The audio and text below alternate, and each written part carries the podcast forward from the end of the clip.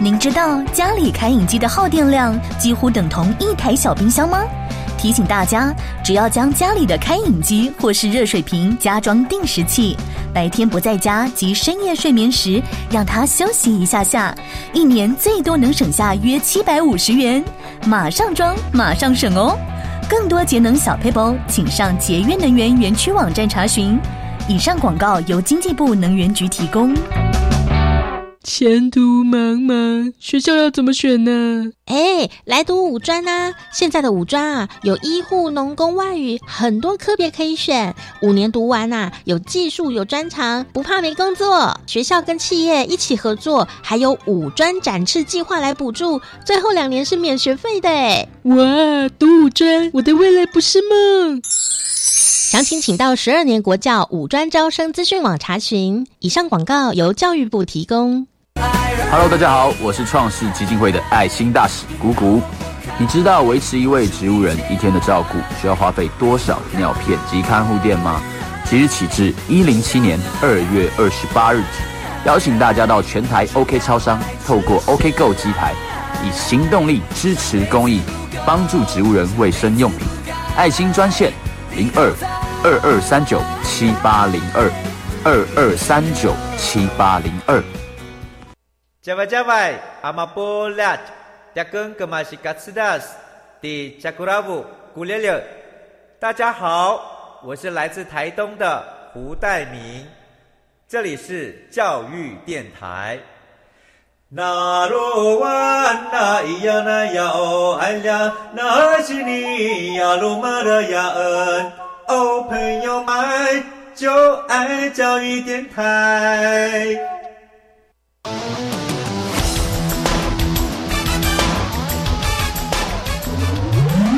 嘿，同学，你可知道你的突发灵感可不只是做梦，而是可以完成的梦想吗？日常小念头，未来有看头，就在这里，有同学们的观点与实作。每周一晚上十一点半，一起来收听端端主持《青春创学院》。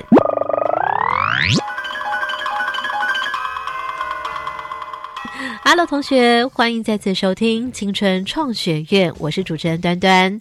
今天来特别邀请到的这个学校呢，哇，这可是端端非常向往、非常憧憬山明水秀的学校。他们就位在金瓜石，他们是来自新北市石宇中学。来听听看，今天的主角是谁？Hello，大家好，我叫郑怡欣，我来自新北市石宇高中，现在正在就读高三。我们家住在九份，我平常最喜欢做的事情就是拿着一本书在家里的阳台阅读，有时候累了还可以观察一下游客的动态，我觉得非常有意思。大家好，我是林心荣，我平常最喜欢看英文小说，希望未来可以去欧洲自由行，还能亲眼看看其他国家的地理景观。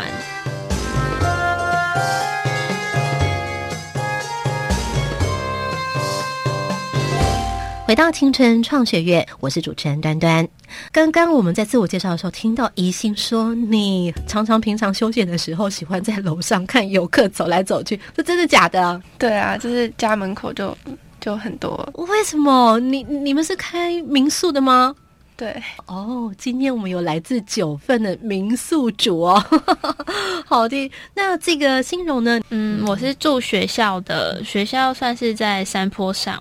哇，好棒哦！所以你们每天呢就坐拥山景哎，怎么感觉好像你们两位的表情觉得还好的感觉啊？形容习以为常就是。就没有像我们像端端姐姐这样这么觉得很兴奋的感觉。对，好了解了。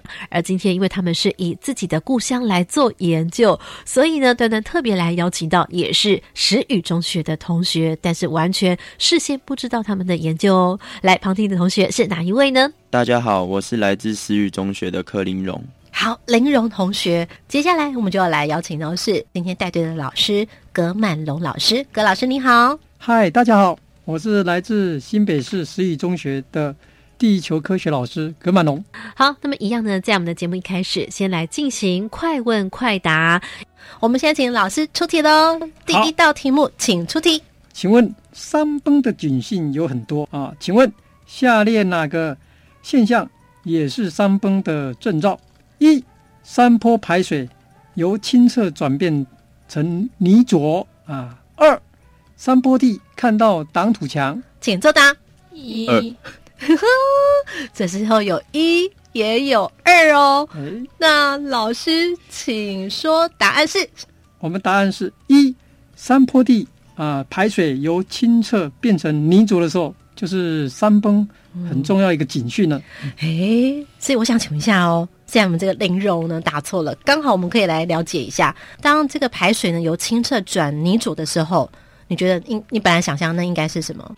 嗯，我觉得也有可能是环保所引起的征兆，所以也有可能是环境不干净而已。其实也是啦，哦，只是如果我们今天针对山崩的征兆的话呢，这个也是其中的一个征兆。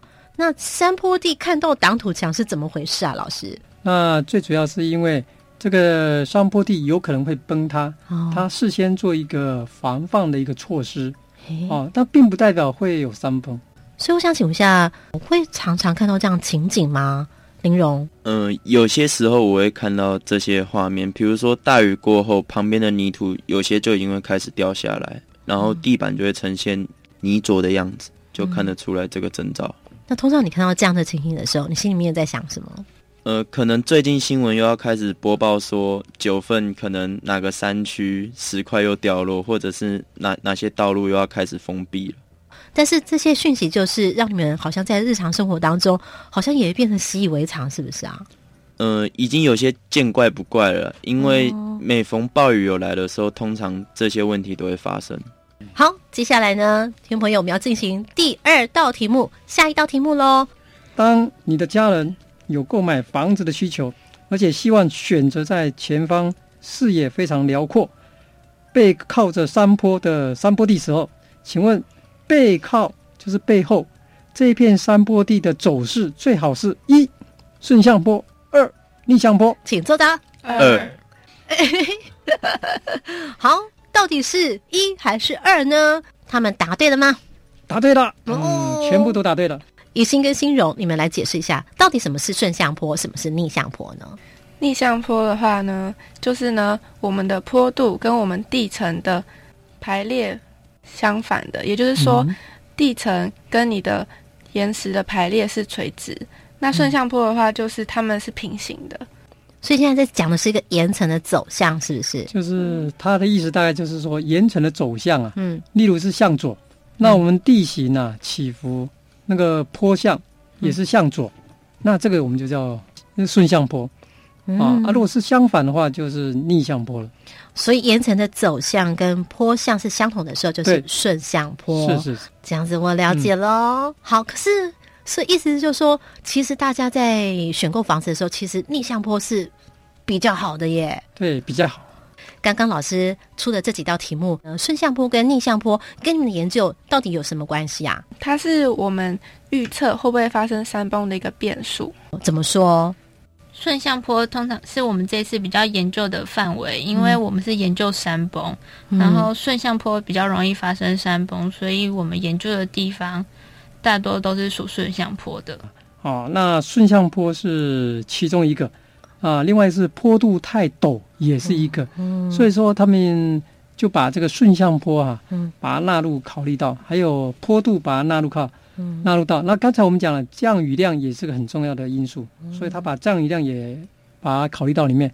另外一个岩性就是岩层的性质，嗯它到底是软岩还是硬岩？硬岩就是所谓的砂岩，软岩就是我们所谓的页岩。这个高中的学生都知道。好，那我们可以从它的岩性去了解一下啊，这个也是山崩的一个状况。哦，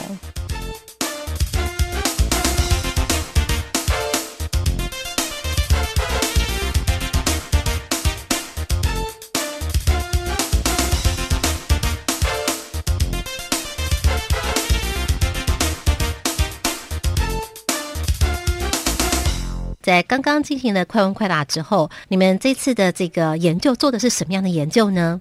我们只要是预测，呃，山这个地方的山崩会不会发生，然后呢，我们有很多的变数，像刚才的呃顺向坡，还有雨量等等，嗯，对。然后呢，我们利用逻辑思回归来代入这些变数，然后得出我们要的答案。所以你们最后的结果做出来是怎么样子啊？你们要怎么样预测山崩？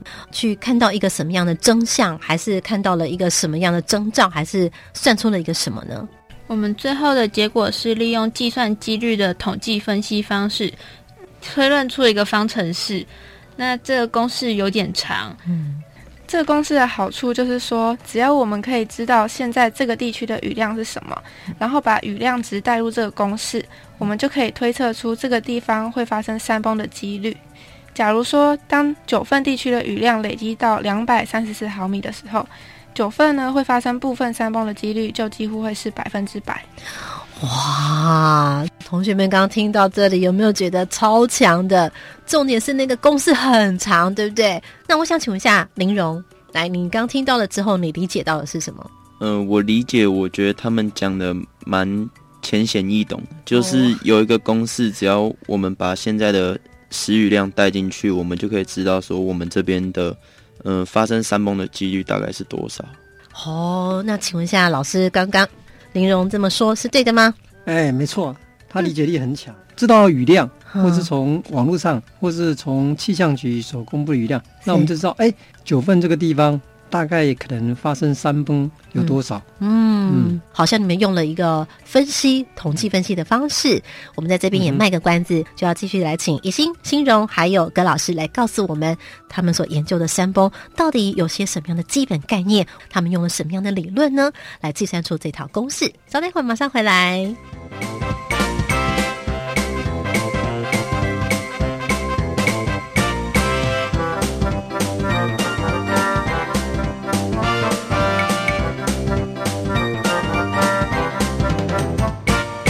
回到青春创学院，您现在所收听的是教育广播电台。今天特别来邀请到是新北市石宇中学。呃，两位同学，你们当时为什么会想要做这样一个山崩的研究呢？嗯，主要是那时候其实呃，生活里面就有接触到一些关于就是客栈的东西，就是可能看看新闻啊，或者同学也有经验。那为什么会选山崩这个主题？就是刚刚也是说，我们就是住在九份的在地人嘛，下大雨啊，或是怎么样发生土石流的时候呢，我们交通就会有一点问题，然后就是其实有一点困扰，所以呢就结合这个主题，然后决定做这个。所以应该重点是怎么样越精准越好。是关切的，对对对，所以就透过现在各种不同的方法，各种不同方法的演进，或者又想到些什么样更好的方式、公式这样子哦。那我想请问一下同学，那当时你跟葛满龙老师提出这样子的题目的时候，他怎么说？那时候好像没有特别说什么，就就答应啊就好啊。老师，我想请问一下，所以嗯，真的是就嗯，马上就太好了，也是您正想做题目还是怎么样子？没有没有没有没有，当时。有愣了一下子，其实当时心情很复杂，真的吗？呃，真的很复杂，因为什么呢？社会组的学生要去做自然组的题目，是真的是有点有点难度。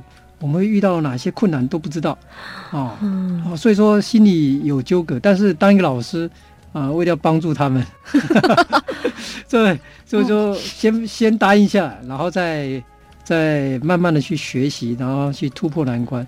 啊，比如说我们根本就不知道什么统计之类的，啊，等一下可能会讲说一些什么回归啊，呃，回归有很多种啊，有对数啊，有指数，对不对？啊，有线性的，那我们。到底要用哪一种，我们都搞不清楚，要重新学习。我曾经跟他讲说：“哎，我们要不要就算了，我们不要不要做了。”老师你自己这样讲。对对对对，我因为我跟他这样讲，可是我们那个郑义兴还蛮不错的。哦，郑义兴他说到不行，我们还要继续坚持下去。好，然后我想说他这样坚持下去，我老师怎么可以输给他呢？哦，于是我们就开始这样，又开始往前走了。哇，那一步一步把这个难关给克服掉。我想请问一下哦，所以刚刚听到里头里面牵涉到很多的统计。或者是数学等等，计算出来了吗？后面要有多少的资料？光会数学就行了吗？这背后会不会还需要一些什么样的工具啊？在你想象当中？嗯，我是有点讶异，因为我我不知道他们有可能有需要用到工具的时候，我根本没有想到。对啊，我根本没有想到。我个人的想法就是觉得，可能就统计，然后数据找一找，应该就可以了。以为只要计算而已，想不到还蛮复杂的。所以到底是不是复杂，还是他们呢取用了更便捷的工具呢？我们在待会的基本概念，回头就要来告诉大家，他们怎么样使用工具来让他们的这个呃研究呢能够事半功倍。稍待一会，马上回来。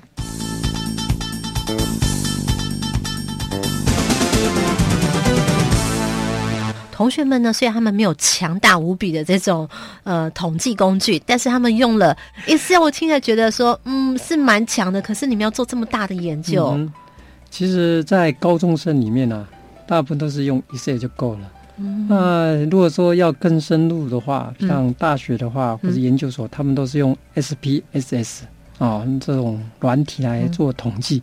但是我们高中生没办法啊、接触这么多的。嗯，那我们平常最容易接触到的就是 Excel 嗯啊，所以说我们就用 Excel 来来做统计，不像那 SPS 你要额外去买。嗯啊，而且费用也蛮高的，嗯所以这个对高中生来讲就比较不会有那么大的负担了。还有就是刚刚连林荣都没有想到，还用到了这个所谓的科技的工具，也就是你们今天手上拿的这个手机。手机这么万能哦，App 可以使用，怎么说呢？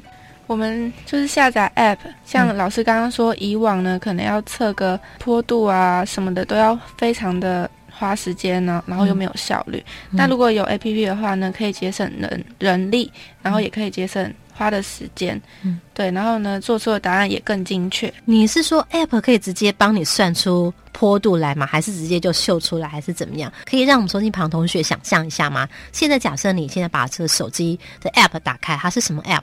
嗯，假如说我现在是一个速显倾角仪，它 A P P 的名字叫速显倾角仪。倾就是倾斜的倾，角度的角。对，然后呢，它主要是测倾角跟我们的坡度。嗯，然后呢，我们只要设定好我们手机的水平基准面，它可能是手机的底部，也可能是手机的左边啊或右边啊，看你个人喜欢，就是看你方便啦。所以它有个界面让你做设定。对，是嗯哼，你设定好之后呢，你就找到你要的，就是实地勘察的坡，它是它的景，对，然后呢，你就可以来做一个测量坡度跟倾角的测量。好。那现在呢？因为在我们的录制当中没有岩层，所以看不到是倾角。嗯，我们要待会到教育电台的外头、嗯去找找看植物园。嗯在录制当中，我们这个招牌它有坡度哦，嗯，所以这倾角仪可以量倾角，也可以量坡度。是，那我们现在请新荣来告诉大家，报告一下我们的这个小招牌，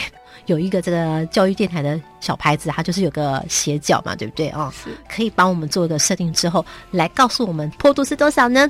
现在他把手机放在那个小坡度上啊，哦把它的坡度给测出来，所以他是先让手机就直接躺在那个坡对对对上，对对不对对？平躺着，对对，平躺着，然后由这个坡度里面，它直接就可以读取它的数据，就可以知道它的坡度大概是几度了。坡度是八十二点三，好，这个所以呢，其实很容易啊，基本上呢，你只要用它，就马上可以帮你测量出来了。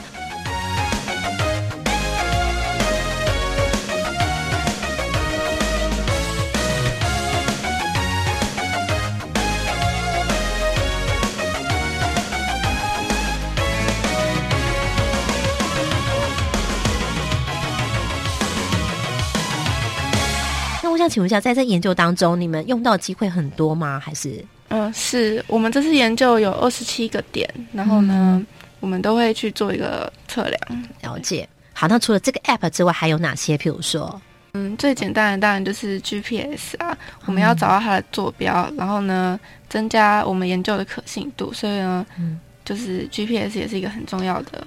好，接下来还有什么样的 app 可以用？好，还有我们的指北针，一般的手机都会有这个效果吗？对，差不多，但是它比较就是比较细节一点，我们可以拿来嗯、测山的走向。对是说那个什么顺向坡、逆向坡吗？岩层的走向，它也可以尝试来测量。对哎，我倒想请问一下林荣，来，您现在可以看一下它的这个 app，好，你觉得怎么样？看到岩层的走向，你现在自己先猜猜看。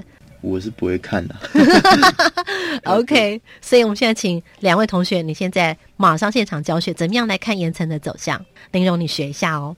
所以这要怎么样看呢？手机旁同学，你们也听听看宜兴的介绍哦。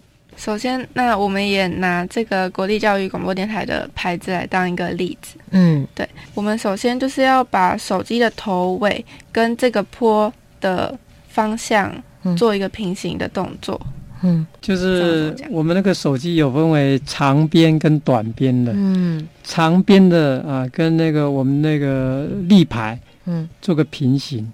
好，那手机要放成水平的方式。嗯，哦，把长边的跟跟那个立牌，哦，然后有个交接，然后手机放成水平的方式，那直接就可以把那个里面的刻画给读出来就可以。也就是说，手机的长边靠向你要量的那个坡度，对，就对准它，啊，对准它，嗯，然后把手机放成水平的。哦，OK，好，这时候就会显示出来那个数值了，是不是？是，就这么简单？对，就非常简单，就只要对上面对到位置就好了。啊，所以你只要会开手机、开 App，然后只要会对准位置就可以了。对，在 App 的使用当中，有些什么样的 mega 吗？听起来好像就这么简单吗？还是怎么样？虽然刚刚我们就是操作的非常快嘛，然后也就是一下子就出来我们我们要的答案了，但是其实我们要研究要怎么使用那个 APP 的过程是也是花了不少不少心思，对，然后呢得到了蛮多错的错的答案。对，意思就是说那个手机到底要怎么样转向，都是个问题，是不是？对。然后我那时候看了三四天呢，还闹了不少笑话啊！真的吗？对。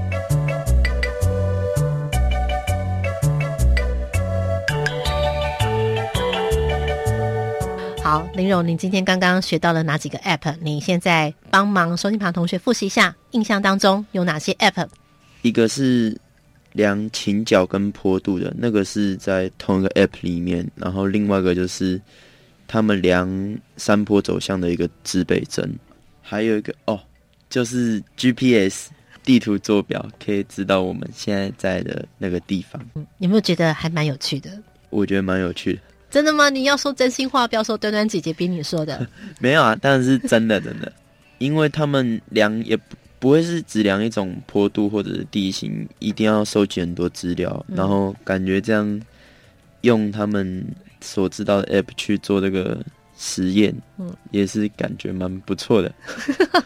你意思是说，你下次也可以跟班，对不对？对啊，就有机会也可以跟着他们两个一起学习。对，然后你其实现在也懂了嘛，好像没有那么难嘛。意思是说，你们过去那个年代 做起这样研究很辛苦，是不是啊？对啊，我们研啊以前要做这个研究的话，可能背的仪器啊，啊，那至少要两三个人以上，三个人以上哦。那现在可能一个人就可以操作了，这还是让你们可以事半功倍的一个好处哦。那在待会呢，我们回到节目中就要来进一步来探讨研究当中，除了使用这些呃网站啦、公有云的资料，还有 Excel 啦，还有手机 App 的工具之外，关键密码是什么呢？就是他们用了什么样的统计分析的方式，非常的重要。马上回来。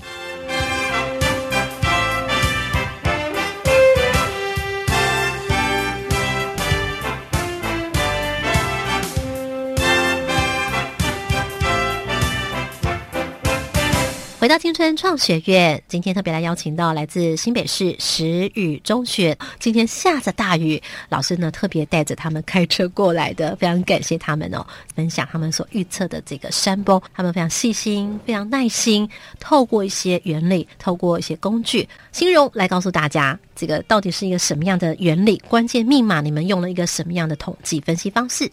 我们用了逻辑思回归的。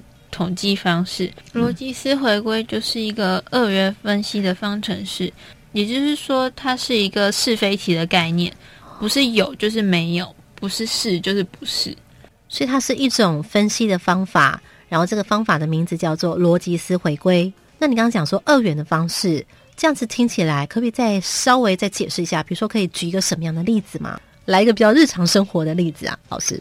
可以啊，嗯，比如说我们柯立农同学，柯立农同学他长得很帅，对，哎，对，体格也非常好，嗯，好，他对他女朋友求婚，好，这时候就可以运用到逻辑式的，啊，怎么说？哎，逻辑式，因为它是二元嘛，他不能用说 yes or no，是不是？对对对对，就说你要不要嫁给我？就 yes 跟 no，他不能写说，呃，一是一是要嫁给我，二是部分嫁给我，三是。啊，三十天之后才嫁给我，四是什么？哎，不是这个，啊，这个就很连续的嘛，啊，对不对？那但是逻辑是说，哎，呃，美丽大方的小姐，你要不要嫁给我？要，或者是不要？哎，这个是很简单，就就两个答案。是哦，是非题就所以是非题两个答案嘛，就是二元的。嗯，所以点就是说，我们对一些问题的探问，给予这两种对回答的分析方式。逻辑是回归在我们研究上面，就是很呃很简单，就是它可以很简单的就给你判别说，哎，这次会不会山崩？嗯，会山崩还是不会山崩？那问题就把它简化掉了。那很多复杂的条件，我们就可以把它筛选掉。但是呢，两位同学他们没有这个统计学的基础，那在找寻过程当中，我在在想，你们是怎么样去想到这个找到这样一个方法呢？我们那时候上网查资料呢，发现，呃，逻辑式回归它应用在生物科技上面的例子是，就是年龄跟会不会发生心脏病的关系，会不会发生心脏病的关系，意思是说，哦，譬如说你现在三十岁，会不会得到心脏病？的这个关系是不是？就说可能呃几岁的人容易得心脏病，类似像这样的意思。是哦，然后呢怎么说？他怎么样带这个所谓的二元分析？我们的年龄是 x 变数。那假如说我们今天有一个人是三十岁，嗯，那我们就把 x 代成三十，然后带到这个公式里面去做一个回归的动作。哦，所以这是 x 吗？那 y 的变数呢？Y 的话就是我们的有没有心脏病，有心脏病的话，我们 Y 的数字就会是一；没有心脏病的话，我们数字就会是零。嗯，套在这次你们在预测山崩上面，怎么样的来利用它？怎么样来做转换？那这次呢，我们就把 x 变数转换为我们的雨量资料，就是每天的下雨量的那个值数，对不对？是，嗯，数值，嗯，对。那相对的 Y 就是我们会发生山崩或是不会发生山崩的一个。资料，对，会发生山崩的话，我们的 y 就会是一；不会的话，y 就会是零。嗯，用这样一个算法来测的这个地区会发生山崩的几率。所以，老师，这是一个胜算还是一个我的感觉？对对对对，这是一个胜算比，是一个几率。然后我们把这个胜算比就把它变成一个山崩比。所以，据我了解呢，老师这样子及时的带着你们做，包括你们在做完研究资料也都已经整理完了，也都交出去了。嘿，你们后来还做了印证，对不对？没有啦，那天也是突然想到了，因为六月份六月初的时候一直在下雨，想说一直在下雨，是不是我们刚刚做好了研究，是不是来做一个验证一下？然后就没多久就听到，哎，有有人说有山崩，那我们就把那个照片照一下。然后我们就去中央气象局的网站查询六月二号两点左右的时刻，嗯，它的雨量是达到两百七十九点五毫米，零容。所以你刚听到数字是多少？两百七十九点五。这时候你想到什么？嗯，超过了两百三十，那发生山崩的几率基本上就是百分之百了。哦，是吗？新荣是。那时候我们就想说，我们的研究成果是正确的。嗯，当雨量超过两百三十四毫米的时候呢，我们九份地区会发生部分山崩的几率就几乎会是百分之百。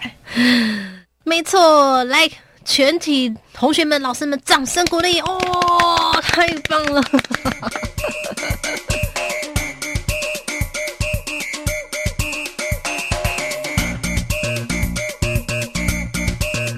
青春创学院邀请到新北市石宇中学。这个葛麦龙老师的带领，还有呢三位同学一起来跟我们分享预测山崩。相信他们自己本身在地人，用他们的在地的环境来作为他们研究的利基，也验算出这样一个结果。相信他们是十足的有成就感的。那最后，老师有没有什么样的话来跟我们分享一下？那我觉得说，我们如果把这个公式或连雨量做个有实际的效用，比如说能够示警啊，比如说一样多少了，我们就可以给当地的居民讲说，哎，这雨量已经多少了。可能有一些危险，你们要注意到。老师的意思是说，更及时的也给民众，对对对，有这样一个警报警讯这样子。嗯，毕竟这也是宜兴他当初所要研究的一个动机嘛。哦，那第二个就是这个跨领域的，我觉得是听众朋友可以互相，或者同学们可以互相去去揣摩、去学习的地方啊。互相也是刺激火花。对对对对对，因为有时候跨领域常常哈。会帮我们解决一些我们在这个自己的领域上没办法解决的问题，所以说多元化的认知会更好。可以帮助自己跳出框架，对，认识多领域的人，也包括认识多领域的知识。在这节目当中，只要给你们棒棒棒！思雨中学好棒哦，也谢谢三位同学的参与，我们跟大家说拜拜，谢谢大家，谢谢。拜拜。好，那么也非常欢迎大家来参考我们的粉丝团端端主持人，或者搜寻教育电台的粉丝专业。不用喽，在每个礼拜一晚上十一点半，端端的青春创学院等着大家。我们下回见喽，晚安。